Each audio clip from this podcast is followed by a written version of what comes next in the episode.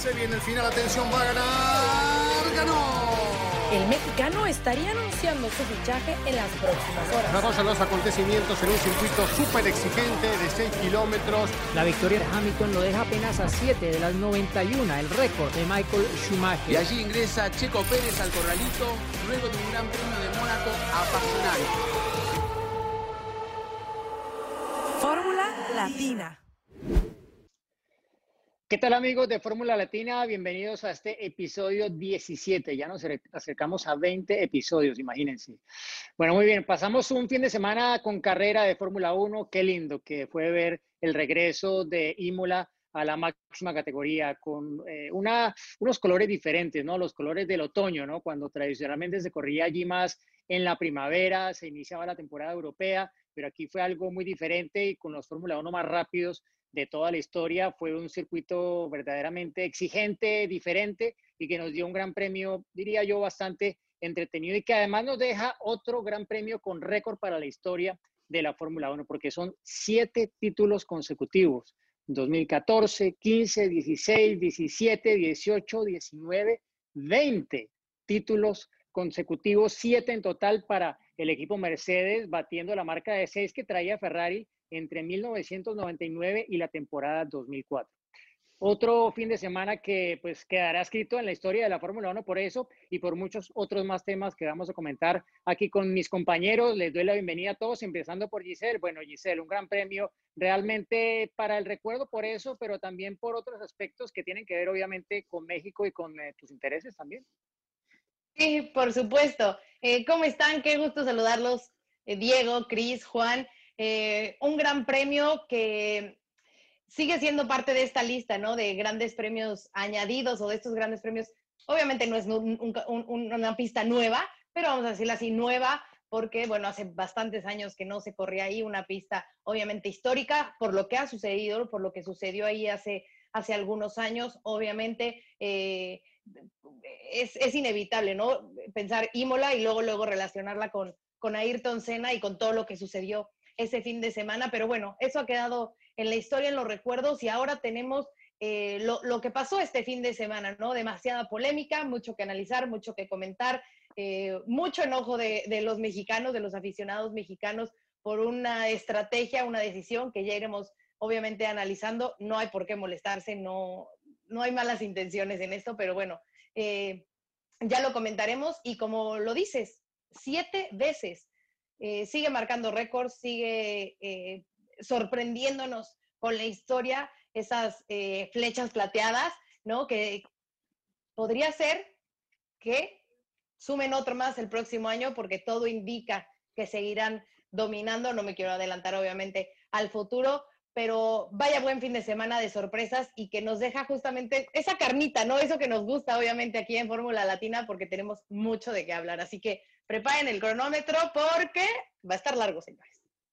Así es, y bueno, por otro lado, con el saludo a Chris, eh, un triunfo para Hamilton que realmente parecía no estaba dentro de sus posibilidades cuando arrancó la carrera, se encontró tercero detrás de Max Verstappen y pues parecía que finalmente iba a ser eh, la oportunidad de botas de, de ganar eh, en Francalit, ¿no? Pero al final, a veces dicen es mejor tener suerte que ser bueno es better be lucky than good, dicen en inglés, pero aquí creo que se suma una cosa con la otra y Hamilton al final se ha llevado otra victoria, Chris. Hola chicos, un gusto estar nuevamente compartiendo Fórmula Latina con todos. Y la verdad que sí, acá le decimos la suerte del campeón, ¿no? Ese momento, porque primero fue una decisión de él, eh, también hay que ser justo, de mantenerse en la pista en un momento del Gran Premio en el que, digamos, si era por el equipo, ingresaba, ¿no? Porque lo hizo Verstappen, enseguida llamaron a Bottas para evitar el undercut y, venía después lo de Hamilton, pero eh, él decidió quedarse en la pista porque así eh, lo, consideró oportuno y le salió bien porque después apareció eh, ese virtual safety car que duró lo necesario para que él vuelva a la pista primero y con una buena diferencia. Me parece que este, e, esa es la suerte del campeón, es la cuota de suerte del campeón eh, en este gran premio que le dio ya la posibilidad de consolidarse en ese primer lugar y acceder a la victoria número 93 y sumando para Lewis Hamilton, que bueno, veremos cuál es su decisión, si de continuar o la de dar un paso al costado, que yo lo vengo diciendo desde julio, ¿eh? pero bueno, ya lo veremos. Un tema que vamos a hablar más adelante, seguramente. Eh, Sin duda, ¿no? Sobre todo por lo que ha hecho después de la carrera. Eh, lo que ha hecho después de la carrera que, que ha dado de qué hablar, Cris. Seguramente. No, digo, para, para, terminar esta primera, este primer análisis, esos siete títulos de Mercedes hablan claramente de la realidad de la Fórmula 1 desde que cambió el reglamento, desde que comenzó a transitar la era híbrida y cómo Mercedes pudo dominar a voluntad con muchísima claridad, ¿no? Y, bueno, los seis títulos de Hamilton y el título de Rosberg allí en el medio, que lo privaron a Luis de festejar el séptimo anticipadamente. Se va a venir el séptimo en poquitos días más, tal vez en Turquía, no, no lo sabemos. Sí, puede ser la primera vez en la historia de la Fórmula 1 que se consagre un campeón en Turquía. Son realmente considerables las probabilidades de que eso al final se dé. Y como lo decías, bueno, una nueva victoria para Mercedes en la era turbo híbrida, 100 en total, que si sumamos las de todos sus rivales en, en ese mismo lapso desde la temporada 2014, dan apenas 34. O sea, ha sido realmente una paliza desde que cambió la reglamentación de la Fórmula 1 y Mercedes se sigue manteniendo. Aparte con la suerte, Juan, también, no solamente fue la suerte un poco de Hamilton, sino también la suerte de Mercedes. Tenían en la mitad, les iba a ganar la formación el 1-2 que tanto querían, además para adornar, poner la cereza en el pastel de los siete títulos de constructores consecutivos, la formación que ya han hecho en otras ocasiones, sobre todo cuando ganan en eh, casa de Ferrari en Monza, lo, han hecho varias veces cuando hacen allí el 1-2 y parecía que no iba a ser porque Verstappen al final logró adelantar con una gran maniobra a Valtteri Bottas, aprovechando los problemas que tenía con los daños en el Mercedes, pero la suerte no estuvo con Red Bull, estuvo de nuevo del lado de Mercedes y vimos en la formación 1-2 de nuevo de los campeones del mundo al final de la carrera. Hola chicos, hola los formuleros, como bien dice siempre Giselle, y la verdad que increíble que ya estemos en este episodio número 17, pero sí, eh, por eso hago referencia un poco a lo que decía Chris, eh, la suerte del campeón, de los campeones en este caso, para poder festejar con el 1 y 2, pero bueno, eh, lamentablemente muchos sufrieron de los debris que había en la pista, en el caso de Walter y Bottas, que se vio un poco disminuido con su carga aerodinámica por esa pieza que se le desprendió justamente una Ferrari en Italia, ¿no? Este, una Italia que no le cae bien a Max Verstappen, de tres carreras que hubo, en las tres abandonó, así que no creo que le guste mucho la pasta a Maxito, como bien dice Giselle, que, tendremos una sorpresa también. Pero yo quería hacer una reflexión sobre, sobre todo porque, bueno, Hamilton 93 victorias, ¿no? en el momento que pudo igualar a Schumacher, lo desempata, gana solo y ahora comienza esta seguidilla con un hammer time fantástico, cuando pidió quedarse en pista, hizo unas 10 o 11 vueltas, impresionante. Él había dicho por la radio, ¿no? El aire, el aire sucio aquí es muy difícil seguir los autos y él consideraba que podía ser un tiempo récord tras récord, hasta que, bueno, salió ese Virtual Safety Car que estaba esperando alguna situación distinta, porque Diego, Giselle, Chris, seguía girando al mismo nivel que giraban tanto Walter y Bottas como Max Verstappen con un neumático que ya habían cambiado. Así que yo no sé si hubiera ganado sin ese virtual safety car, si hubiera salido un safety car por otro motivo, pero que hubiera estado muy cerca con neumáticos frescos, eh, habría que haber visto esa definición. Pero un aplauso grande para Toto Wolf eh, también, para ese dúo dinámico que creo que es Toto Wolf y Lewis Hamilton, sin desmerecer a Valtteri, a Rosberg y demás, ¿no? Pero ellos dos están haciendo historia y va un poco ligada esa, esa sociedad, por eso ese comentario que hizo Hamilton cuando le preguntaron sobre la continuidad de Toto Wolff, qué pensaba, y él mismo dijo, yo no sé si voy a estar en el 2021. Yo creo que tiene las cartas este, bien claras, Lewis Hamilton, sabe que puede ser el recordman de todo, de toda la historia, y no lo veo que se vaya por más. Claro, están negociando, obviamente, por más que Chris viene anunciando, yo le voy a dar la razón, pero bueno, es blanco-negro, ¿no? Chris viene diciendo hace tiempo que Hamilton se retira y no sé si lo dice desde el año pasado. Pero bueno, yo creo que no pero se ha disfrutado en un fin de semana, no que me quiero extender, pero en un fin de semana que siempre tal vez es el más lindo de todo el calendario, que está en Estados Unidos, que nos gusta mucho, y México juntos, es uno de los mejores fines de semana que hemos vivido, Diego, Giselle, eh, Cris, y que nos toca ahora en, Europa, pero por lo menos que lo reemplazó un, circuito como la gente, ¿no? Imola, eh, la Italia, una, una bella solo quería mencionar una cosita de, lo que decía eh, Juan del safety car con, con Luis, que Luis tenía justo el tiempo porque tenía ese gap, ¿no? Esa ventaja ante el segundo lugar. Entonces tenía prácticamente el tiempo exacto para entrar a pits. Obviamente, el, el, Virtual Safety Car pues, le ayuda a, ampliar ese, ese, tiempo y entrar con, con, más tranquilidad. Que a lo mejor si no hubiera estado, como lo dice Juan, pues podría haber esa polémica de que a lo mejor salían o muy juntos o que hubiera alguna diferencia y que ya eh, hubiera cambiado totalmente el rumbo de la historia. Sí, habrían salido muy cerca, porque eh, la última medición que alcancé a ver de cronometraje, porque le hice el rewind a la carrera para ver realmente si Hamilton tenía la diferencia, ¿no? Eh, Fórmula 1 decía 27 segundos. Eh, hay que tener más de eso para poder salir adelante. Hamilton tenía 28.4, fue la última diferencia que apareció antes de que saliera ese virtual safety car por unos pocos segundos, que fue como si se lo hubiera mandado a hacer prácticamente. Sí, increíble. Virtual safety car. a propósito. Luis sale de boxes y se acaba el virtual safety car. Sí, o sea, claro, quienes tienen esas teorías de conspiración tienen un motivo más para, para que realmente lo que ellos piensan es así, punto.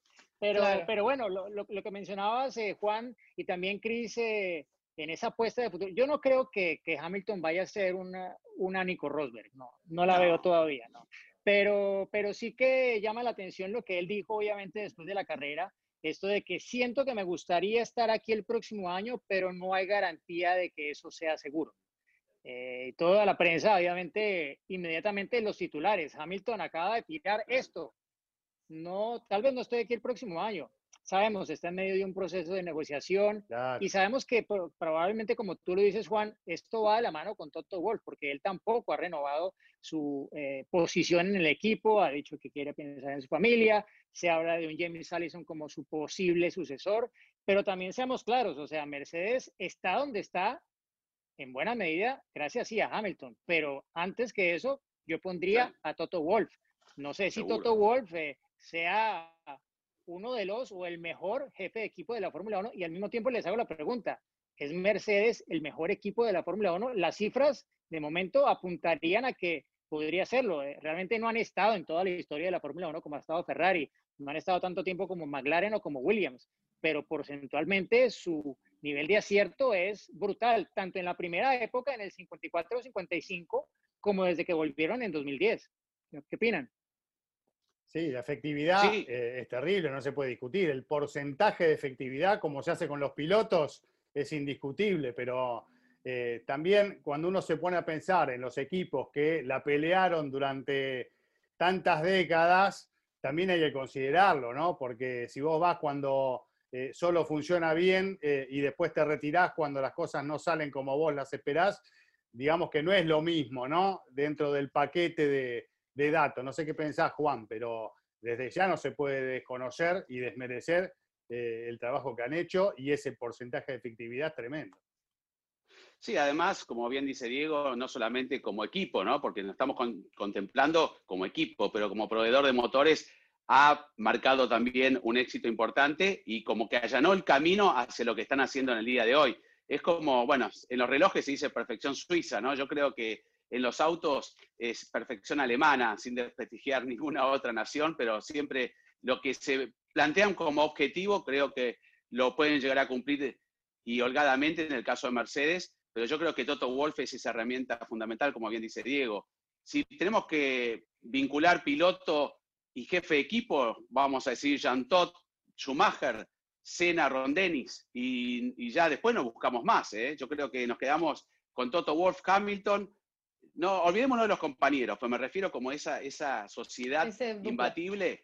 Yo estaría ahí, ¿eh? creo que la de Toto Wolf eh, es una de las mejores de la historia de la Fórmula 1, seguro.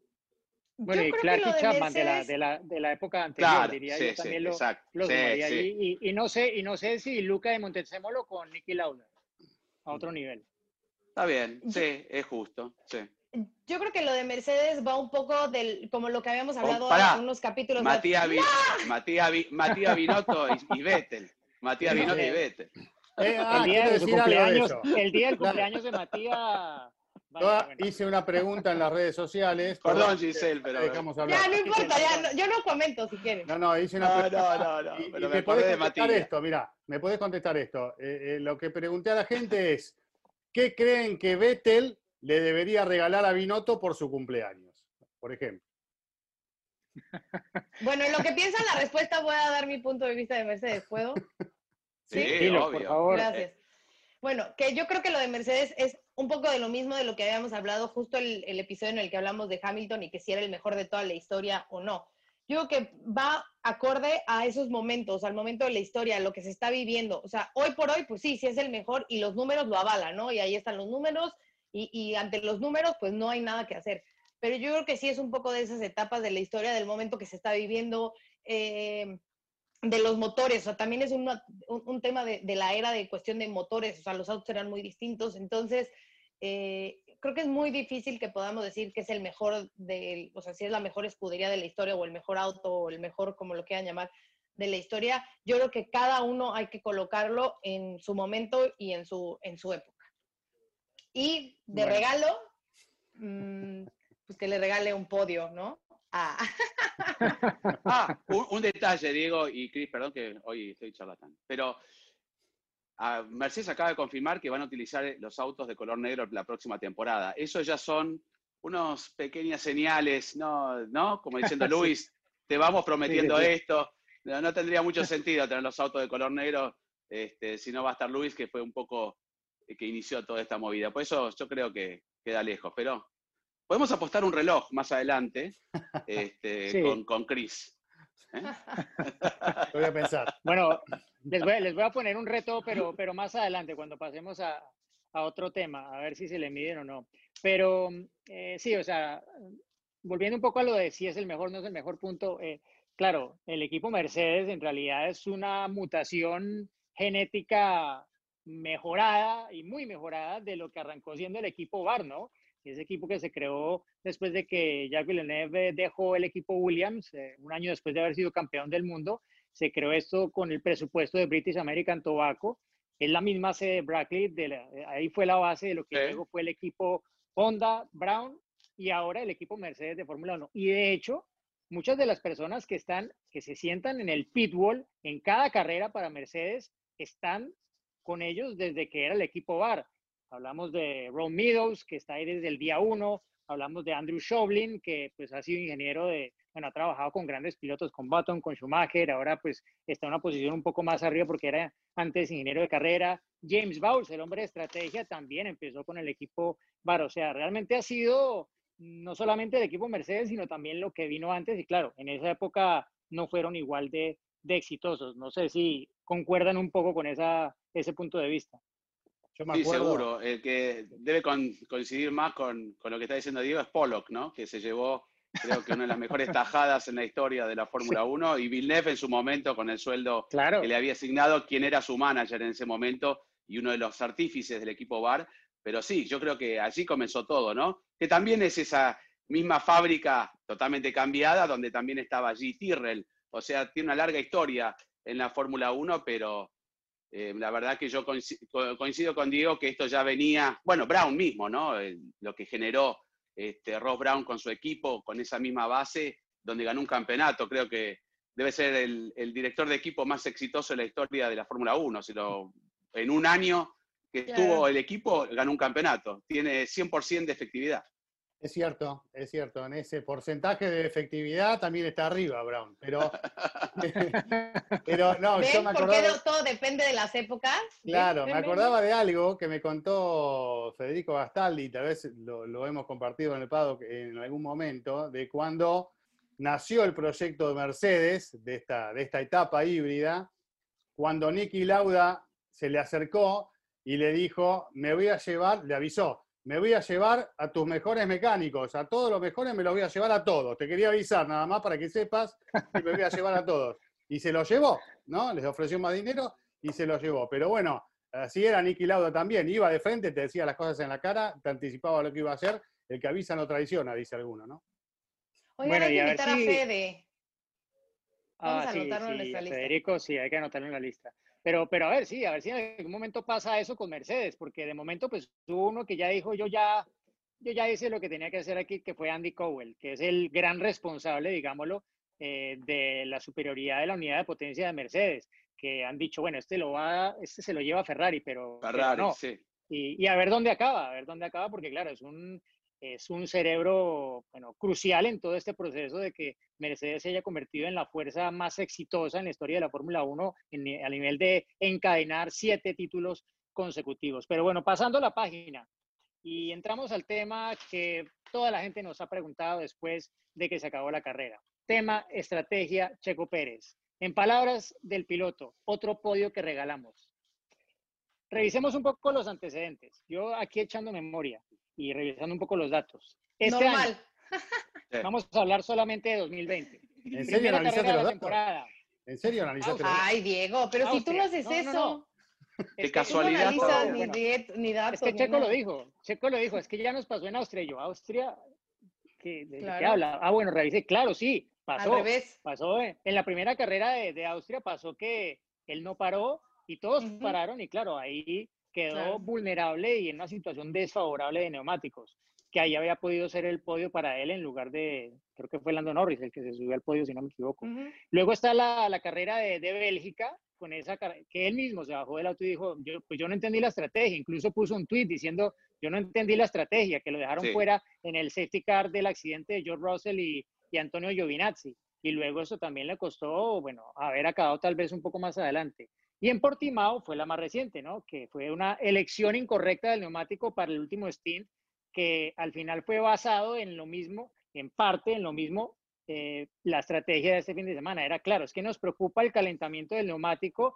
Si le ponemos el duro en Portimao, de pronto va a perder el puesto. el entonces relanzamiento, pongámosle los blandos. Y aquí, entonces, en esto no, el relanzamiento va a tener los duros. El auto está puesto a punto para conservar mucho los neumáticos. Le va a costar mucho trabajo poner los duros en temperatura y va a quedar bajo ataque. Y si los de atrás paran, ni hablar, lo van a aniquilar. Pero sabíamos que era muy complicado adelantar aquí, incluso con esa ventaja de neumáticos y al final el equipo dice hizo lo seguro, pero lo único que fue seguro es que perdió el podio y eh, tal vez más claramente que en cualquier otra de esas eh, ocasiones que acabo de mencionar. No sé, no sé qué, pensaron ustedes en su momento y, y cómo de pronto darle un poco de entendimiento a la gente de por qué se equivocó el equipo así y, o sea, cómo explicarlo, ¿no? Yo digo, la única forma de explicarlo es ver lo que pasó con Kivian que hizo, hizo eso, claro, él no estaba en la posición de me estoy jugando el podio, no, no, él lo- hay que ponerlos porque es que la, la única posibilidad de avanzar, pero él no estaba en posición de podio como si estaba Checo, y claro, avanzó tres lugares en, en media vuelta, pero era como darle al piloto una bala que tenía que ponerla y si no la ponía ya, difícil, Claro. porque cada vuelta que pasara, Pero, pero Diego, también, también eh, hay que pensar que hubo un imprevisto extra, ¿no? Que fue cuando George Russell se va y se prolonga el safety car. Entonces se van acortando las vueltas que podía utilizar ese neumático nuevo encima, que le iba a dar la posibilidad de un relanzamiento un poco más, tal vez, efectivo, que de hecho casi lo tuvo, ¿no? Pero se queda enganchado ahí con Albon en algún momento y ahí Kvyat, ahí sí fue un torpedo, el torpedo ruso, con una gran Sí. maniobra creo que hizo, arriesgando, como bien dijo, no tenía nada que perder, pero por lo que tengo entendido y porque también lo explicó Andy Green, también tuvo muy poco tiempo de reacción Checo y de pensarlo. Una cosa es como Hamilton que venía viendo que entra Valtteri Bottas, que entra Max Verstappen y tenía una vuelta para analizar si le convenía quedarse o no. Checo tenía que decidir rápido, el equipo, como bien lo dijo Diego, ¿no? con la información que ellos tenían, le, le sugieren que entre. Checo no tuvo ese tiempo para decir, no, no, yo creo que es mejor quedarse y- y imponerse. Fue muy rápida la decisión. Obedeció como corresponde, ¿no? porque él confía en su equipo. Y atrás le dijeron que haga lo contrario de lo que hacía Checo a Daniel Richardo. Si Checo eh, no entraba, tal vez entraban Daniel Richardo. Eh, de hecho, entraron muchos los que venían atrás. Entonces yo creo que, eh, o sea, se perdió un podio, pero yo no sé si responsabilizó 100% la mala decisión al equipo. No, no estoy diciendo que le cargo culpas a Checo, sino yo creo que ellos tenían una certeza, pero una certeza real. No era para perjudicar a Checo como la gente exclama. Es un punto valioso, uno, dos, tres, en el campeonato de constructores que están todos pegados. No lo van a perjudicar a Checo si ya Lance Stroll estaba último, pero algunos pensaron que en Inglaterra, ¿no? ¿Cuándo fue que lo perjudicaron a Nico Hulkenberg para que Lance Stroll dijera no? Porque lo hicieron entrar Nico Hulkenberg, que tampoco entendimos, ¿se acuerdan? A, a casi al final de carrera y Lance Stroll quedó adelante. Acá Lance Stroll ni siquiera ya tenía chance de nada. Entonces yo lo veo como para separar ¿no? la- la pregunta del tema de si fue, eh, se perdió el podio, sí, obviamente, pero con el diario del lunes todo lo podemos decir. Sí. Yo, el equipo pensó que era lo mejor y el equipo no va a despilfarrar un podio para perjudicar a Checo. Yo creo que eso es ridículo. Que lo piense alguien, bueno, será un fanático de Checo. Y mirá que yo soy fanático de Checo, ¿eh? pero hay que a veces pensar un poquito más calmo. Sí, yo no tengo Yo dudas. lo que puse justo Dale, dale, en, Giselle. Sí, sí. en, en redes y, y que se los decía, es que es un volado. ¿Y por qué es un volado? Porque simplemente es eso, o sea, Pero, entras a ver, y si los perdón, demás... para, para. ¿Qué es un volado? Perdón, es que yo no sé qué es un volado. Ah, como una, una moneda al aire. Algo a tirar, o sea, claro. Ah, ya, ya, ya. ¿Sabes? O sea, es como a la suerte. Cara o seca, Porque si claro. tú entras y, lo- y todos entran, entonces están en la, misma, en la misma jugada. Pero si pasa esto, que uno entra, pues los otros aprovechan, o al revés, ¿no? Que es justamente, por eso decía, es un volado, porque lo mencionaste, Diego, hace unas carreras fue al revés y salió mal. Y ahora lo quisieron hacer de la otra forma, yo creo que también obviamente con esto en la cabeza y pensando en lo que había sucedido y el, el poder tener unos neumáticos que se calentaran mucho más rápido, toda la situación que ya te encargaste de explicar, que muchas gracias. Y justamente es esto, entonces no es que lo quieras afectar, o sea, no vas a afectar a tu piloto y menos si es el único que te está dando puntos y más sabiendo, porque eso y es el punto que tocó Juan, la importancia, aquí el punto vale dinero, ¿no? O sea, es igual punto, igual a pesos, ¿no? Entonces, entre más puntos tengas, pues más mayor presupuesto tienes para el, año siguiente. Entonces, eh, era el único eh, auto que estaba puntuando. Obviamente no le iban a quitar el podio este, porque no era Lance, o sea, porque esa es como que la idea que, que tienen, que como no era Lance, entonces te lo están quitando. No va por ahí, fue, es una decisión de, de segundos. Desgraciadamente, pues le volvió a tocar a, a Checo y, eh, y salió perjudicado, ¿no? Sí, efectivamente, otro podio que regalan, ya estaba ahí, lo tenía, pero ¿qué hubiera pasado si a lo mejor eh, Daniel también entraba? Hubiera sido totalmente diferente. Y entonces ahí hubiéramos dicho, ay, bien, bien Racing Point que lo metió y entonces este, salió con neumáticos blandos y entonces pudo aguantar la posición, operar la posición, o sea, entonces depende de, de qué ojo con el que, que lo veamos. La explicación ya está, ok, Checo lo dijo, no lo entiendo, no sé por qué pasó, eh, yo confío, porque obviamente pues lo que tienen ahí el equipo, la telemetría y demás, pues daba a entender eh, la situación por la cual me, me, me llamaron a Pitts y la explicación por el otro lado de, de, de Green de por qué lo hicieron, ¿no? Dada la situación y por qué pensaban que era lo mejor. Esa es la explicación y ese es el por qué. O sea, no hay un, una razón escondida ni un motivo por el cual no quisieran sumar esos puntos. O sea, eso es súper claro. O sea, no es que le estén jugando mal a Checo, no es que quieran hacerle mal a Checo. O sea, el equipo va a luchar por lo mejor, que es puntos.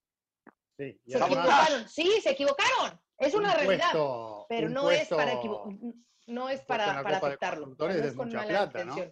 Todos lo sabemos, un Claro. puesto en la Copa de Constructores Claro. es mucho dinero el año siguiente. Ahora, eh, para mí son esas decisiones que marcan la diferencia entre un equipo de primer nivel y uno que todavía no lo es, ¿no? Porque en ese tipo de cuestiones es donde uno puede marcar la diferencia.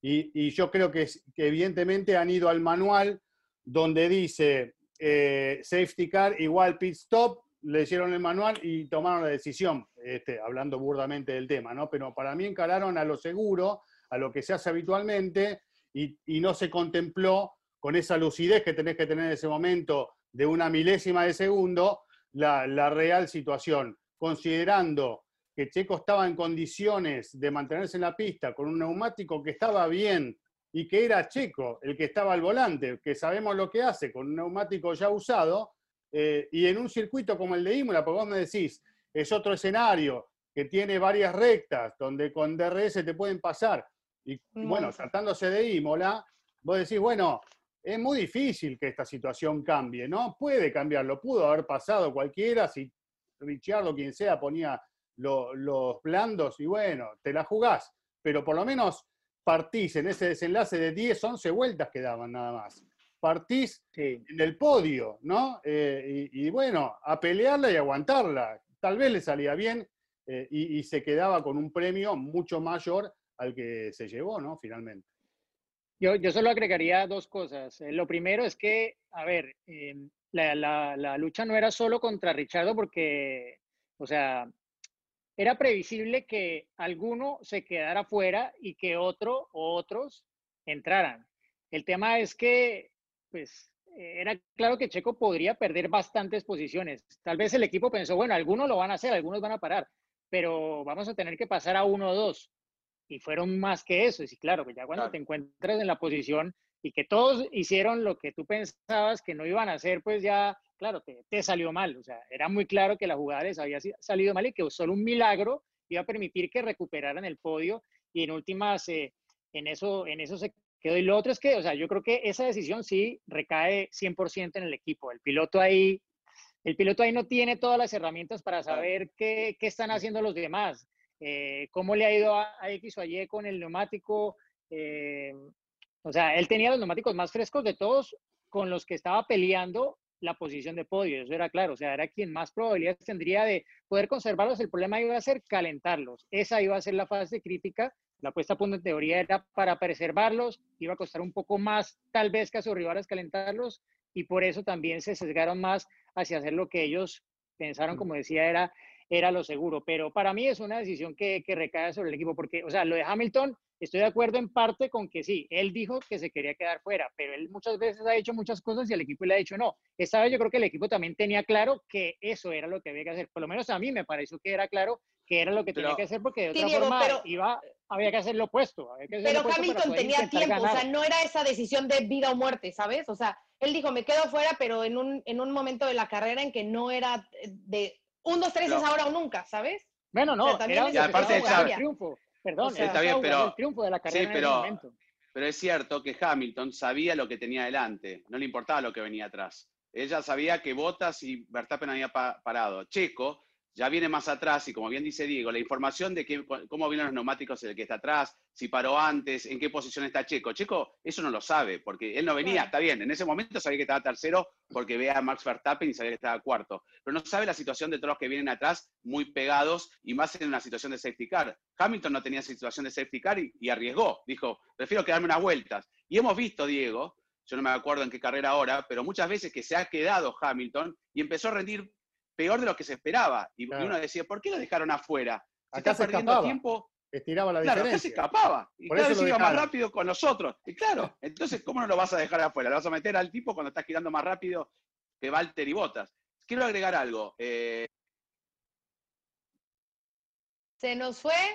¿Quiere agregar algo? creo, que, creo que su internet, sí, se tiene que agregar que su internet no es muy bueno.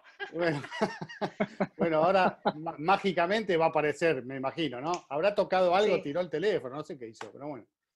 Algo hizo. Bueno, se, se recalentó el teléfono. pero bueno, o sea, en realidad eh, creo que está claro que el equipo en retrospectiva admite que fue la decisión equivocada que al final, pues sí, pudo haber sido un podio, pero, pero no lo fue. Pero lo que yo creo que está muy claro es que todo esto para nada afecta lo que es el trabajo que hizo Checo Pérez durante la carrera, porque al final él recuperó lo que se perdió durante la calificación, que hay que decirlo, tampoco fue una buena clasificación, pero ya sabemos, para Checo ese ha sido y probablemente seguirá siendo su talón de Aquiles. Lo recuperan cada recuperamos a Juan. A ver, a ver sigue Juan. Quiero, destacar que hay censura. En el momento que estaba hablando, me cortaron. Esto no puede pasar en Fórmula Latina, por favor.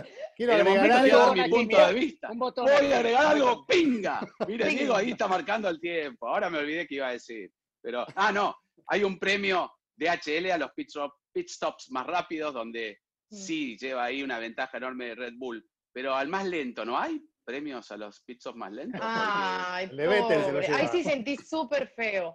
Bueno, nunca, no me acuerdo ninguno de 13 segundos, ¿eh? De 13 segundos no me acuerdo ninguno, ¿eh? Ni el de Sainz creo que fue en Silverton. Antes de hablar de eso, agotemos el tema Checo porque, claro, la mitad de las preguntas de Checo son de la carrera, pero la otra mitad y más, y siguen llegando es, a ver, Checo, ah, Checo ya firmó, Checo ya firmó, ¿por qué no, lo anuncian? A ver, dos carreras, Diego, que estabas mencionando eh, y que hay que destacarlo, ¿eh? porque sí, muy mala calificación, o sea, arrancar 11, pero el rendimiento de, Checo durante la carrera, la forma en que, llevaron a cabo el, la ejecución con las llantas, su manejo, todo fue perfecto. O sea, la verdad es que no, o sea, tanto está que, que terminó en esa, bueno, iba a terminar en esa posición de podio, ¿no? Entonces, extraordinario manejo, gran carrera el mexicano. Eh, lo mismo que, que, la semana anterior. Así que creo que con esto Checo sigue levantando la mano y con eso creo que ya podemos entrar justamente al tema siguiente, levantando la mano y diciendo, a ver, quieren un piloto que lucha, que no sea por vencido, que aquí está, que gestiona bien los Sí, neumáticos, que, que está en la pelea, o sea, la mano la tiene, pero o sea, más que levantada y Sí. me- es el firme candidato y me parece que es el, el piloto que cualquier escudería necesitaría. Creo que acá coincidimos los cuatro con eso. Me parece que todos Sí, sí. coincidimos en que hoy eh, es la- el candidato a subirse a ese auto. Ahora, lo que pasa es que de repente empiezan a jugar otros factores que, eh, que pueden llegar a meter a uno o a otro, ¿no? Eh, lo de Albon ya sabemos que po- pobrecito cada vez está enterrándose más, ¿no? Con, con muchas complicaciones de rendimiento, de mala fortuna o como lo quieras llamar. Y, y por otro lado está, eh, aquí están aquellos que, que hacen fuerza por Hulkenberg, que también está ahí dando vueltas en, en la calecita esperando una oportunidad. Eh, para mí es Checo el candidato, no tengo duda, ya lo venimos diciendo hace varios programas, eh, y, y es la persona que a mí me encantaría poder ver como compañero de Max Verstappen en Red Bull. Pero bueno, Te propongo, te propongo algo, Chris. ¿Por qué no le preguntamos eso a Max Verstappen? Porque resulta que Giselle habló con Max Verstappen y le preguntó exactamente eso. ¿A quién le gustaría tener como compañero de equipo? ¿Lo escuchamos? Venga. And as we continue talking about the future, the silly season is on fire. So, other than your current teammate, any name out there that you would like to pair up with? Yeah, I know why you're asking this. nah, I mean, uh, Checo is a nice, he's a very nice guy, and it's, it's of course a shame for him that um, you know he lost his seat at uh, at Racing Point, um, because I think he is a great driver. He's always done very well. He's been very consistent. He's been scoring the points for the team. You know, he even saved the team um, when they needed it. So um, I don't know. I mean, anyway, that decision is out of my hands. Um, I appreciate Checo a lot. You know, he's a great driver, um, but we'll see uh, what will happen. Would you like to have him as a teammate? uh, like I said, I appreciate him as a driver, and, and it's not up to me, but uh, I know that he's a great driver. Bueno, ahí estaba Max que, bueno, hay que decirlo, dependiendo del quién, tú dices X o Y. Y claro, a Giselle, a Giselle ¿qué, le, qué le puede decir? No le va a decir que Nico Ah. Hulkenberg o no. Pero bueno, la, la entrevista completa la, la pueden ver porque está también como extra bonus track de nuestro episodio anterior, el número 16, ¿no? Entonces, a ver, yo, yo también escuché otra, otra respuesta de Max. No le preguntaron exactamente eso, pero sí como que le dejaron un poco abierto a ver el que decía, sin ponerle nombres, sin decirle Checo o Hulkenberg. Y él empezó a hablar muy bien de Hulkenberg. Eh, El padre de, de- de Max creo que también lo dejó bastante claro en unas declaraciones a Sigos, porque son los colegas que transmiten para eh, Holanda la Fórmula 1 en un programa que hacen siempre post. eh, y probablemente es lo que quiere más, Max. O sea, él preferiría que fuera Nico Hulkenberg. Pero es yo, lógico eso. Pienso yo. Es Claro, lógico. porque no le va a estar presionando como claro, Checo. exactamente. Primero un aplauso Ahora, para Giselle por, ese testimonio muy interesante. para ¿Quién se le resiste? ¿Quién se le resiste a Giselle? Y menos. Maxito. Yo Maxito. Es el, al a, a la única en el mundo ¿eh? que le tiene permitido decirle a Maxito. Sí, lo dice en la entrevista también en el comienzo. sí, ¿eh? lo dice, por eso. Así que Ahí un se aplauso sacan a la duda. Pero digo, eh, por supuesto que es lógico que Verstappen prefiera a alguien que sabe que vendría como un claro número dos, ¿no?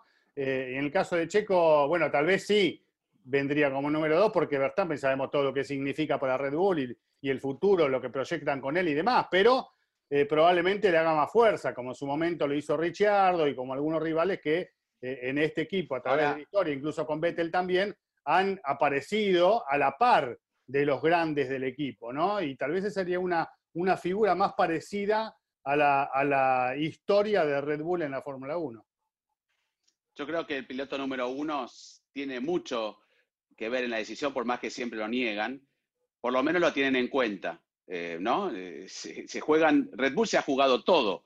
Eh, dejó a Richardo, que es un, miren lo que ha hecho Richardo en la carrera, ¿no? Para mí es un gran piloto y, este, y era el único, en mi opinión, que le pudo, salvo Carlos Sainz también en Toro Rosso, pero que le peleó de igual a igual y se pegaban porque iban uno al lado del otro, no porque le sacaba un segundo como le sacó a. Gasly o le sacó a Albon, ¿no? Se pegaban como en Azerbaiyán porque no le podía sacar la diferencia que le sacaba al resto de los compañeros Max Verstappen. Entonces, como bien dijiste, no quieren un, Richardo de nuevo, no estoy comparando ni a Checo con Richardo, pero prefieren un Hulkenberg que tienen un poco la misma este, cultura, si podemos llegar a decirlo, ¿no? Alemán, holandés y demás, y, este, y evitar cualquier sobresalto para ir al objetivo que tiene, que es cuando le dijo Hamilton, bueno, me va a costar un montón, él está convencido que va a ganar las 95 carreras que quedan después que se retire Hamilton. Entonces, ahí yo veo el, problema, con algún problema de patrocinio que debe ser importante también. Pero hablando de, y quiero, perdón, Diego, que no me quiero, no me, no me quiero conducir el programa, pero cuando hablamos de sabotajes, ¿no? Hablamos siempre de Vettel, que lo sabotean, de Walter y Bottas, hablamos también del caso de, Checo Pérez, ¿no? Ahora, nunca hablamos... Nunca de Albon. De Albon, exacto. No, no que, nadie habla de que a Albon le dan el peor auto y a Max el mejor. Siempre es, Max es el mejor, pero el compañero es, malo. Pero después vete, el todo demás es que lo están saboteando. A mí me parece... Lo he visto en las redes sociales en, Tailandia. Ah, claro, sí, sí, no entiendo, no lo entiendo. Una cosa importante, que es justo como de lo que mencionas, Juan, eh, es que los que han sido compañeros de equipo de Max, en algún momento, eh, pues vamos a decir, se han, bueno, no, quiero usar la palabra quejado, pero bueno, han comentado lo complicado que es estar dentro del equipo con él, más allá de lo que sucede en pista, ¿eh? Con él y va un poco pues por esa parte, ¿no? Porque pues sabemos que sí se tiene preferencia hacia ese, a ese lado del garage. Entonces, eh, sin caer, porque justamente creo que iniciamos diciendo eso, o sea, no es que haya un sabotaje o que el equipo quiera afectar a uno o al otro, ¿no? Pero sí hay una preferencia, entonces, que si a lo mejor hay mejoras, pues se la van a dar al piloto que pues mejor pueda rendir o con el que quiera que, rinda más, ¿no? Si es que a eso nos vamos. Pero lo que es una realidad y el mismo Richardo, eh, a mí me lo dijo, o sea, tal cual, de que ya estaba harto de cómo se manejaban las cosas allá ¿no? Lo sufrió, claro. Entonces, claro, y lo mismo fue con Carlos y, lo mismo fue con Gasly, o sea... Con Kvyat. Sufren, claro, sufren. o sea, sufren por, cómo se maneja la situación, ¿no? Porque obviamente eh, saben de su capacidad, ¿no? Un piloto, como lo dices, como Richardo, que tiene todas las armas para poder ganar, y que no lo pueden hacer. ¿Por qué? Porque no se las dan. Gis, pero, pero también eh, eh, eso trae también un comentario que escuché a un colega, Ted Kravitz, que decía que, que en Red Bull pensaban que probablemente que Helmut Marco había dicho, había dado a entender que eh, ese tipo de situaciones las iba a manejar mejor Hulkenberg que Pérez. Mentalmente, hablo yo, para el piloto para luego dar el rendimiento que, necesita dar en pista, porque claro, o sea, lo primero que ha hecho Max es destruirle la cabeza a sus compañeros de equipo y de ahí desprende todo lo demás. Eh, no sé, yo tampoco pensaría que es así porque, porque Checo, o sea, Checo aquí, eh, no, es que Checo, digámoslo, Checo o corre en Red Bull o no corre en la Fórmula 1 el próximo año. Claro. Sí, y claro, o sea, él, él, está esperando esa oportunidad y punto. Entonces, si llega, hombre, la va a tomar con ambas manos, así sea la el último contrato que firme en Fórmula 1. Y lo va a hacer con todas las ganas porque va a ser probablemente el mejor auto que maneje en toda su carrera, como lo tuvo este año, el mejor que ha tenido en su carrera. Pero un paso más arriba de eso sería estar en un Red Bull el próximo año, midiéndose ante, un piloto que para ante los ojos de muchos es un futuro campeón del mundo. Entonces, no sé, yo creo que, que a mí le tampoco conocen mucho a los pilotos latinos en, en Red Bull porque tampoco los han tenido en el gran número. A mí me da un poco la impresión de que lo de Hulkenberg es un tanto más mediático que real, ¿no? Que es un poco más la presión de los medios que de alguna forma, pues al ser europeos, pues están más familiarizados con, con, Nico, ¿no? Eh, un poco a lo mejor también cultural, como lo menciona Juan, pero sí me da más esa impresión que es un poco más los medios que están haciendo ese ruido de, de Nico, que realmente el contacto que pueda existir. Que no lo que exista, puede existir, ¿no? Que hayan a lo mejor hablado y que estén en el radar y que bueno, al final es un piloto que está disponible.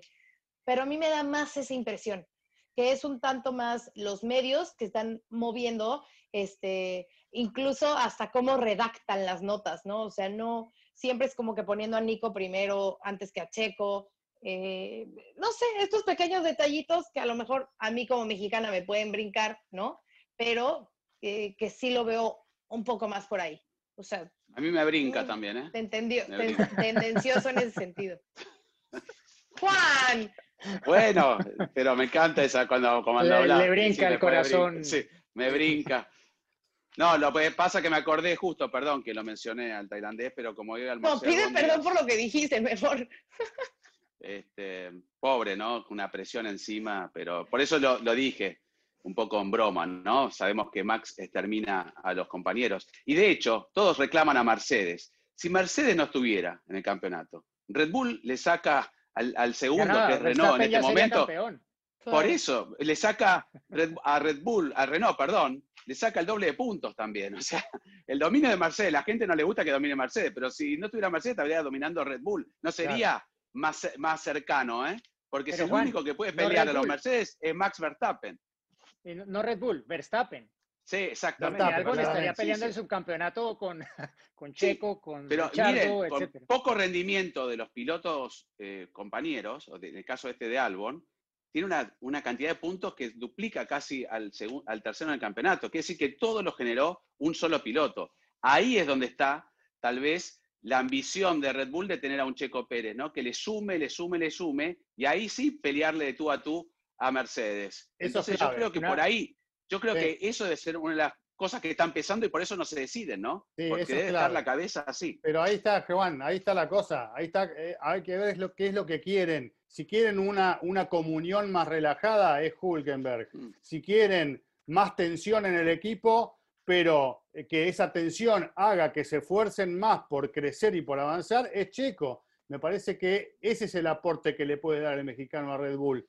No va a ser fácil, va a ser a cara de perro, no va a estar fácil el tema con Verstappen en cada fin de semana. Incluso va a haber algunos chispazos, te lo garantizo, pero eso va a hacer que se mentalicen todos en dar un paso más, en mejorar. Creo que el crecimiento del equipo puede ser más rápido con un Checo Pérez que con un Hulkenberg, no tengo ninguna duda de eso. Bueno, los, los resultados de carrera creo que así lo comprueban y pues, los podios que ha tenido Checo, que, que, pues. Algunos habrán tenido un elemento de suerte, pero los, los ganó él y no otro piloto. No los ganó Claro. Hulkenberg, que estaba en varios de esos como su compañero de equipo, de hecho. Entonces, Claro.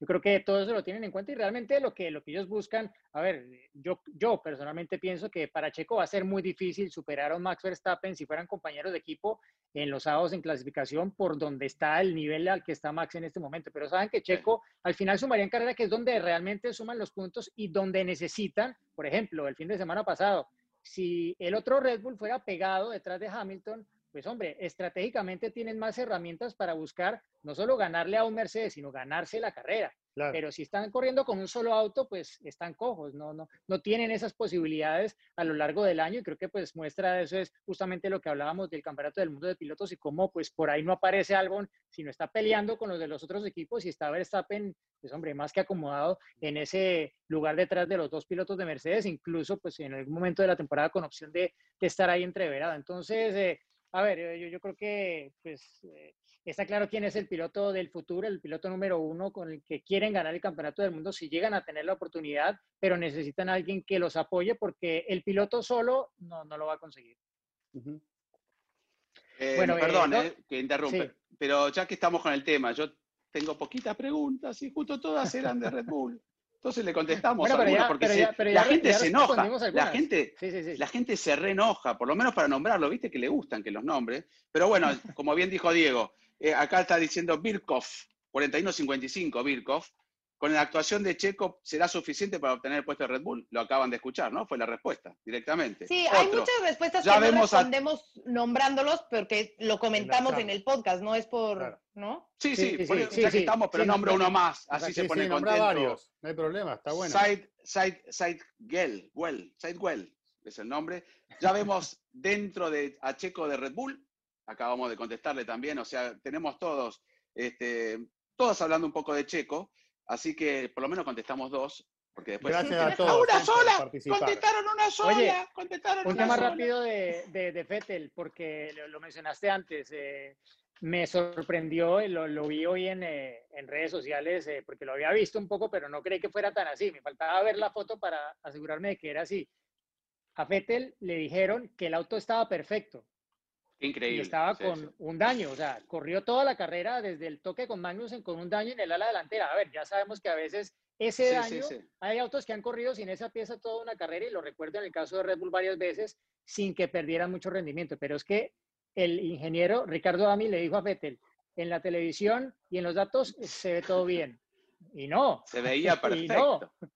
Era un endplate entonces- entero, ¿eh? ¿No? Bueno, Casi a lo mejor es un juego psicológico para que Vettel empujara y ya ven que Claro. sí lo Bueno, hizo puede ya ser, después. puede Lo ser. que pasó en el pit stop pues ya es otra, Ahora, otra cosa. Diego, tienen que ir a los complicados, ¿no? También puede ser. Viendo los tiempos, si no se hubiera retrasado tanto y como había hecho durar los neumáticos, podría haber estado dentro de los puntos peleando allí con, con este, Giovinazzi y demás. Está bien, todos los que se podría, se podría. Si Kimi no entraba en la vuelta 48, entraba en la 51, salía quinto, este, porque tenía neumáticos frescos. Exacto. Por tres vueltas, por tres vueltas Kimi no, no agarra el safety car. Este, que creo que tuvo una gran actuación nuevamente. Desde que lo confirmaron, bien, o ya está confirmado, Kimi Sí, sí, sí. hay que aplaudirlo porque mucha gente dice, ay, ¿por qué no le dan el. ¿Por qué Mick Schumacher ahora tiene que caer en Haas? ¿No? Porque hay gente que quiere que vaya Mick en vez de Kimi Raikkonen que ya está para retirarse. No, al contrario. Yo creo que esta mezcla de pilotos jóvenes con pilotos con experiencia es fantástica. Claro.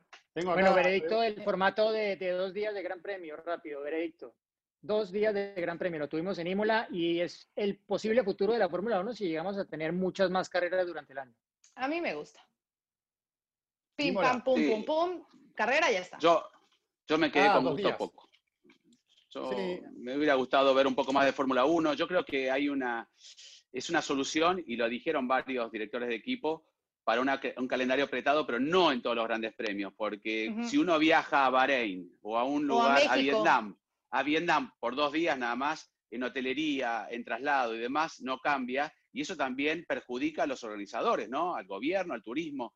Entonces yo creo que en algunos casos con la, la logística les juegan contra. Ha pasado, ¿se acuerdan cuando estaba España con Mónaco? Era casi imposible llegar, pero Mónaco tiene el día viernes libre, no por la San Devot eh, o, lo- o la, la Virgen de, no, no me acuerdo de quién, la Virgen, el día de la Virgen, sino porque también se ha hecho para que la gente concurra con más tiempo y, y esté más en el Principado gastando dinero y demás. Si vos le acortás a un día, también es, este, es un problema para recaudar ese dinero para pagar el excesivo fee que tiene la Fórmula 1. A mí me pero a mí A me lo parece mejor con las europeas podría ser, ¿no? Que están ahí cerca, que se pueden mover mucho Sí, más rápido. Si Y hay a lo carreras mejor si te vas a consecutivas. las claro. asiáticas o americanas, entonces sí dejar el calendario de los, bueno, tres días en pista, uno de medios. A mí me parece que Sí, o si hay tres difusión de un seguidas. día, de perdés difusión de un día y todo lo que genera la Fórmula 1 en un día de actividad como el día viernes. Me parece que los entrenamientos, tal cual como están hoy, las primeras dos prácticas libres son muy largos.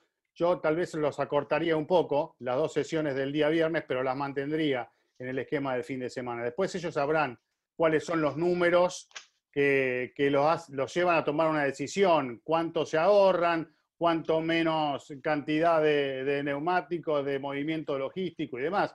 Ellos tendrán sus números hechos, pero eh, a mí me gusta el esquema de actividad el viernes, les reitero, con un, eh, una tanda un poco más corta.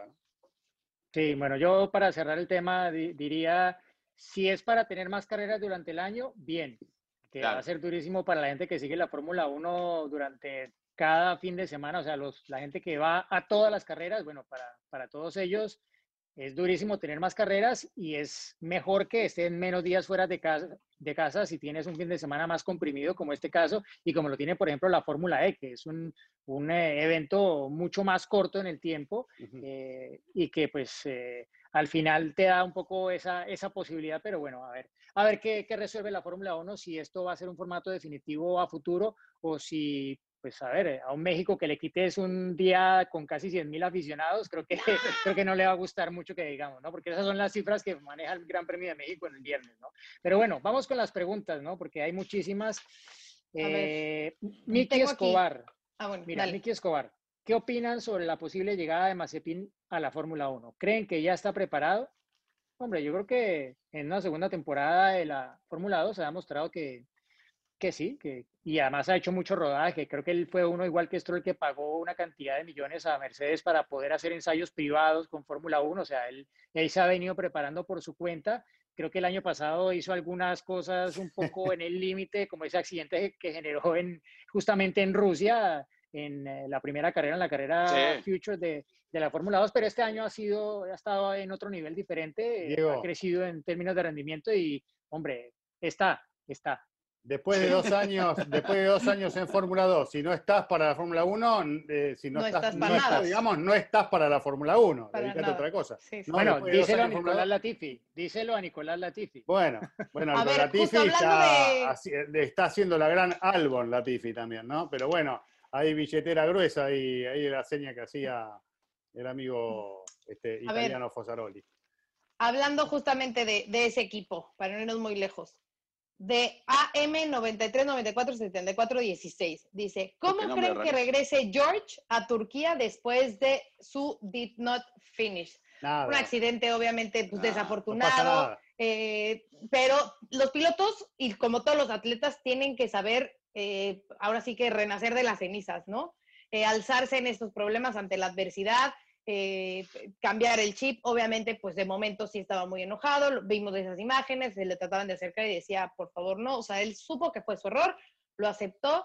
Y me parece que algo que estuvo muy bien es que otros pilotos, en uno de sus posts, otros pilotos, como es el caso de, de Lewis Grosjean. Hamilton, le, puso, o. Grosjean, le pusieron así como ánimo, o sea, nos pasa a todos, ¿no? No, no- nos puede pasar a todos, Eh, a la que sigue y pues, Además, Grosjean sabe resiliencia, mucho de eso. Bueno. Grosjean es experto en el sí, tema. pero nos ¿no? enteramos. Y por eso eh, tienen la- gente como, como lo veíamos con Xavi y demás, eh, preparadores físicos y psicólogos y demás que les ayudan justamente a revertir estas situaciones. Entonces seguro que llega mucho más fuerte de esta. Borrón y cuenta nueva, como dicen. Miren, tengo una, me, apu- me, apre- me, me apresuré. Pero este es, cree que somos este, futuro, futurólogos. Em, ¿Cómo se llama? CG Acurero. CJ Ok. Acurero. ¿Ven posible que Mick Schumacher llegue a Ferrari en el futuro? Todavía no, Sí. no llegó a la Fórmula 1 y ya están pensando en Ferrari. Muchos Pero bueno, quisieran Pero que sí. sí. Me parece que hasta a Ah. Ferrari les gustaría que eso suceda, pero va a depender de otras cuestiones. Me parece que en el proyecto debe estar ahí dando vueltas, ¿no? No sé qué piensan ustedes. Sí, Bueno, Sí, yo eh, creo que- es, es, el- es lo que para eso están en la dice la Ferrari Driver Academy. Los pilotos que tenemos en nuestro programa es porque los queremos tener algún día en la escudería Ferrari. Claro, eso es lo que dicen. Que pase necesariamente, mm, Claro. lo dudo. Creo que el único que ha estado en eso iba a ser eh, Jules Bianchi y tristemente no lo fue, Mm. pero sí lo fue Charles Leclerc. Después de eso, bueno, ojalá que Mick dé la talla y que dé mucho más de lo que ha mostrado hasta ahora, pero basado en lo que hemos visto hasta ahora, a mí me cuesta ver todavía a un Mick Schumacher peleando por un título del mundo, pero está en proceso de crecimiento y ojalá que, ojalá que nos sorprenda, porque sería una historia seguramente muy linda para la Fórmula 1 tener a, a Mick peleando un título del mundo con, las, con la escudería Ferrari. Otra pregunta. Oye, a ver, hacer. Eh, ¿la dice tienes? Mauricio Rojas. Eh, esto es para, juguemos con esto, a ver qué, qué tienen ver. para responder. No creo que Hamilton se retire, dice Mauricio, eh, pero pregunta, ¿quién podría reemplazarlo? A ver, ¿quién podría reemplazar? Ponerle que Hamilton dice, bueno, me bajo. ¿Quién se, Se sube? va Max Verstappen inmediatamente. Al otro día, Sí. Verstappen. Rompe. con Verstappen. rompe el contrato mañana y lo, y lo firma seguramente este, en dos minutos. O lo mandan a lo mandan a Vettel a, a Mercedes y vuelve Checo. Ay, sí. Ah, tenías un contrato, le dicen, pará, pará, pará, todavía tenés dos años más. Este, pero yo, yo la verdad que no creo que pase, pero bueno, sí, eh, podría ser, si se arriesgan con un piloto con experiencia y que es rápido como Valtteri Bottas, poner un George Russell este, y foguearlo y tener un futuro campeón también, porque yo creo que tarde o temprano George Russell va a tener que irse de. Williams, Claro. sí, dar el salto, y, este, y junto a Valtteri Y- y- Bottas, re- Y Bottas no es el futuro de Mercedes, lo tenemos claro. no, no es el futuro, pero es un piloto que Qué siempre está ahí de. Hamilton. Siempre le falta, como le decimos nosotros, Chris, eh, un, uno para el peso. No, ¿cómo era? Hay un dicho. Bueno, siempre le falta algo para el peso. Este, y, y pobre Botas, pero no desentona, no es que está a medio segundo, ocho décimas, a un segundo, a lo que vos quieras. Está ahí, siempre está pegado Lewis Hamilton. Puedo hacer otra A ver. que estoy repreguntero. Total, me queda A ver. una nada más en la hoja. Tengo una sola hoja. Este, porque esta te incluye a vos, Giselle. A. Sami Mendoza 1. ¿Qué piloto joven latinoamericano, bueno, a todos nosotros nos incluye, ¿no? Sustituirá a Checo Pérez en el futuro, ¿no? Hablando de qué- quién, quién sería el nuevo Checo, no representando a México solamente, sino a toda Latinoamérica. Mira, hay, bueno, por lo menos en México hay algunos eh, talentos que ya están incursionando, ¿no? Que ya salieron del cartismo y que están este, eh, avanzando. Está, está Ian Aguilera, está GC, está, eh, acaba de ser campeón el fin de semana en Fórmula 4. Bueno, están los hijos de Ricardo Pérez de Lara. Eh, eh, estoy, eh, tengo el, el Jessie- nombre en la punta de la lengua. No, es más, permítanme un segundo, porque lo tengo muy anotado. Es más, espérenme. Uy, se fue Giselle. Bueno, Bueno, hay que No, aquí por, sigo, hay que aquí decir sigo. por, eh, hay que decir por, Aquí sigo. por el lado de Argentina que, que viene Franco ahí Colapinto. todavía. Ahí bueno, está. antes, que- Noel, que a Sasha Noel no León. lo descontaría todavía. Es verdad. Noel León, que quedó campeón de Fórmula 4, también es un gran prospecto. Rafa Villagómez. Seba- Sebas Montoya, ¿no? Que eso también es otro proyecto de Colombia. Así que Sí, yo sí, creo sí. que hay que esperar, pero van en por buen camino, ¿no? Por lo menos, Sí, sí, sí. por lo menos están bien asesorados en buenos equipos y tienen algo en el caso de Montoya también, o en el caso del, del- de, de- de- de los Schumacher, en el caso del hijo de Ralph, que tienen un apellido que les puede ayudar también, ¿no? Claro, Entonces, abre puertas. ojalá. Sí, sí. Justo estaba hablando de este tema hace unos días con, con Toño Pérez, con el hermano de Checo, porque ven que él tiene justamente, está con lo del cartismo, entonces está impulsando a todos estos jóvenes, está trabajando muy de cerca con ellos, y, y estos eran los nombres que habíamos barajeado, así que por lo menos en México, bueno, pues ellos son eh, pues esa generación que, que viene empujando. Bien. Ah, en Colombia también una nueva, bueno, hace años que ya está, pero Diego Mejía Pinto también puede llegar a ser ahí. Bien. Ese no lo conozco. No lo conozco. Oigan, aprovechando que fue, eh, que era el Gran Premio de No, México Chona, este de perdón, semana, Chona. Diego Mejía Chona, Pinto de Germán Chona. Mejía Pinto, perdón, Chona. Eh. Charlie B. Solrak nos dice, mi pregunta, ¿qué es lo que más les gusta del Gran Premio de México? Yo, yo voy a contestar al final fácil. porque El público, es la mía, coincido pero- con eso, esa es mi respuesta. Sí, sí, el público, vivir todo, todo lo que se vive ahí en la zona del podio, en el Forosol, la verdad que es algo único, exclusivo. Y el, alrededor también del Gran Premio. De- Y los tacos. los churros, los churros. No, Los yo que creo nos que cayeron todo, mal el ¿eh? año pasado, incluso. Es verdad. yo creo que... Bueno, que porque sí, abusamos. eso- Es que era un exceso, era un exceso cómo comían esos tacos. Eh, yo creo que justamente el Gran Premio de México tiene esa magia que, que tiene eh, la afición, ¿no? Eh, esa gran afición que está ahí, que apoya, que hace la fiesta, pero también lo que sucede dentro de... O sea, hay Sí. pocos paddocks eh, que realmente se, se desviven por, eh, por los medios, por los pilotos, por toda la gente que está, está, está ahí y el Gran Premio de México lo hace muy bien. Y eh, si yo tuviera que elegir un momento, pues sí es el Drivers Parade. Eh, Juan, tú ya has tenido la oportunidad de, de estar justo en ese momento ahí también eh, con Checo y la verdad es que la vibra de la gente, Mm. el cómo se siente, cómo gritan, cómo se apasionan, es increíble. O sea, es una sensación indescriptible. Se me pone la piel chinita de acordarme. El año pasado a Checo se le llenaron los ojos de lágrimas. Por poco yo también empiezo a llorar en plena entrevista, se nos cortó la voz, porque es Se emo- sí, se emocionó. ¿no? increíble. O sea, es de lo mejor que he vivido en mi vida. Y solamente en México. a- a Diego, Y estoy a punto de llorar también ahí. ahorita. Ah, No, con, con Diego nos tocó estar ahí el año pasado también y, y- y se vive de algo único, pero no solamente en ese momento, sino durante todo el fin de semana. El público, la afición mexicana es respetuosa, sabe, muchos están aprendiendo, pero sobre todo a ti, Giselle, más que nada, Diego, bueno, a mí también.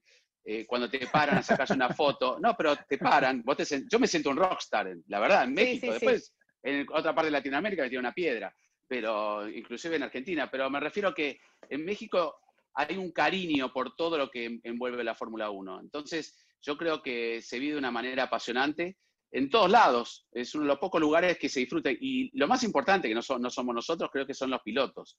Los pilotos los reflejan. En ningún otro gran premio yo veo a los pilotos que digan, sí, qué bueno que estoy acá en México, ¿viste? Que algunos lo dicen porque está en Alemania, oh, el pueblo alemán. No, Sí, compromiso. eh, eh, sí, ellos lo sienten y les gusta la comida, las costumbres, el lugar, y, eso es lo representativo, que los 20 pilotos a todos les guste México, ya te dice todo.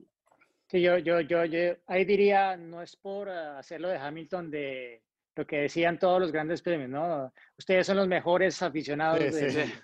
You're the best fans in the world, ¿no? Ah, es que obviamente a la afición latina, bueno, es con la que más tenemos contacto eh, en todo momento, ¿no? A través de la- nuestras redes sociales, son quienes nos ven, quienes nos escuchan como ustedes, y es apenas natural que cuando tenemos la oportunidad de vernos las caras o de hacernos un saludo así sea a metros, pues que sintamos ese vínculo especial que no se siente con la afición de ningún otro lugar del mundo. Entonces, eh, va así, desde, desde el corazón de, de todos para, para la afición.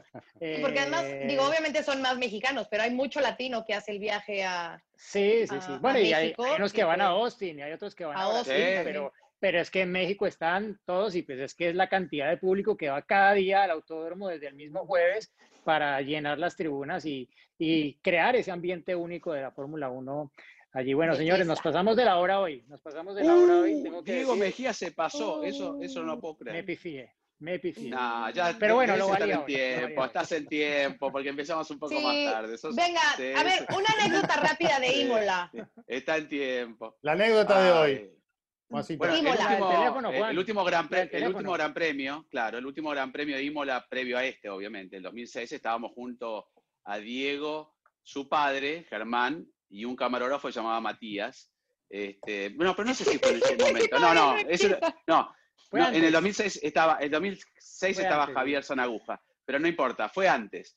Eh, el equipo Ferrari eh, regalaba a la prensa especializada en Fórmula 1 un celular Samsung o LG, una de estas marcas, perdón que las nombro, pero bueno, ya que están podrían contribuir con Fórmula Latina, este, de Ferrari, color rojo Ferrari, el color de antes, no el de, de ahora, ¿no? Ese que era como un brilloso, fantástico, era lo más moderno, con el logotipo y como decía Diego, con una luz que cuando te llamaban se prendía roja o verde, parecía, realmente era algo Del futuro. totalmente del futuro. Yo no me había enterado de ese regalito y lo veo que viene Diego Mejía con su papá Germán caminando, pero casi a lo... a- ¡Están regalando teléfonos en Ferrari! Bueno, yo creo que... ¿Cómo es? ¿Cómo es? Le digo Diego, no, tenés que tener un número español. ¡Vamos! Y fui corriendo y claro, y estaba la chica de la PR y veía que algunos iban caminando hacia... el- Yo los pasé y estaba la chica con un teléfono. Y yo le digo, oh, vengo de Fox, no sé. bla, bla, bla". Y la ah, bueno, no, no sé. Y, y se- casi yo arranqué la mano, me voy, vuelvo. Y llegó más tarde el camarógrafo, ¿no? Era el teléfono de Que la no chica, tenía- tal vez. No, que no tenía línea ni nada, fue corriendo, se peleó con la chica, nada, bueno, nunca, nunca, y lo notaron en un, viste que cuando no dejan de, de regalar, te anotan, bueno, te vamos a mandar un, no, no, le llegó en su vida. Pero me acuerdo la desesperación, porque hemos tenido momentos, digo, y vamos a contar otras anécdotas de regalos, una en Suzuka cuando sea el momento oportuno, donde regalaban relojes, que un familiar muy cercano de Diego se llevó, creo que si había 100, se llevó No, no, no, 98. no. Porque los otros, pero se había llevado tú. No, sí, sí. Íbamos con el papá de, de Diego. Yo fui uno de los principales, que, que gracias a eso regalé al medio mundo. Tirábamos la cajita, lo metíamos en un reloj de bolsillo y la japonesa, ah, ustedes estaban acá antes. No, no, no, no, la primera vez fue un reloj. Dios mío, qué chayoteros, así se le llama en Oye, pero, pero, El pero el teléfono de Ferrari, tú me contaste que una vez te lo iban a robar en, eh, en la Sí. calle. Ah, y yo venía caminando una vez entrando a una productora y me vienen con un arma y me apuntan y yo venía con el teléfono en la mano. Vi- Viste que uno baja el auto con el teléfono en la mano y me dice, dame todo. Y yo tenía el teléfono de, de la mano y no lo quería dar porque digo, entrego este teléfono y me muero. Justo en ese momento la hago corta, abre la puerta, un- una puerta vecina donde estaba, entonces al salir con unos perros el vecino, el, el ladrón se da vuelta y sale corriendo. Pero digo, estuve a punto de recibir un balazo por este teléfono de Ferrari. Pero ¿te acordás, Diego? Vos lo puedes contar.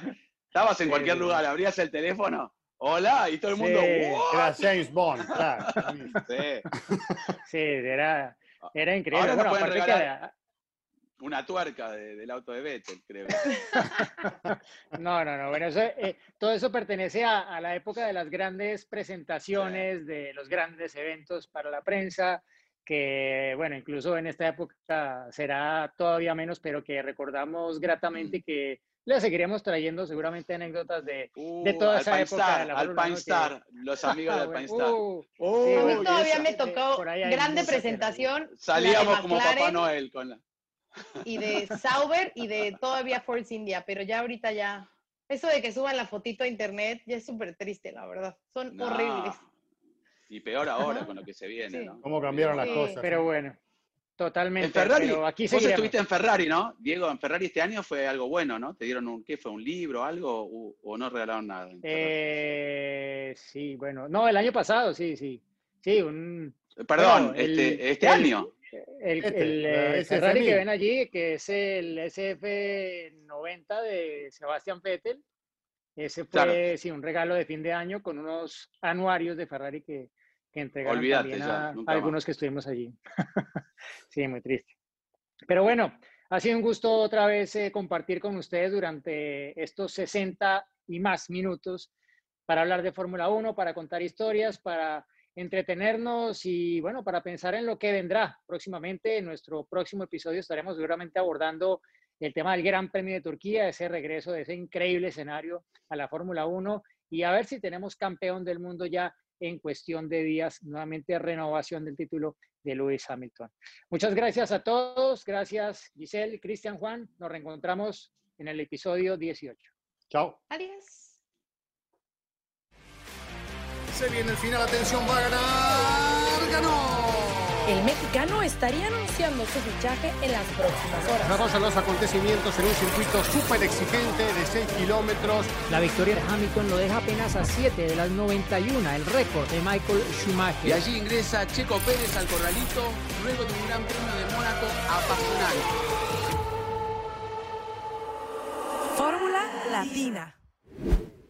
Política y otros datos. Segunda temporada. Desaceleración del crecimiento. Tripular la nave del INE. Proceso electoral 2024. Política y otros datos. Escucha un episodio nuevo cada jueves en tu plataforma de podcast preferida. Un podcast de expansión. Hello, it is Ryan, and I was on a flight the other day playing one of my favorite social spin slot games on chumbacasino.com. I looked over the person sitting next to me, and you know what they were doing? They were also playing Chumba Casino. Coincidence? I think not. Everybody's loving having fun with it. Chumba Casino is home to hundreds of casino style games that you can play for free anytime, anywhere, even at 30,000 feet. So sign up now at chumbacasino.com to claim your free welcome bonus. That's chumbacasino.com and live the Chumba life. No purchase necessary. Group. Void were prohibited by law. See terms and conditions. 18 plus.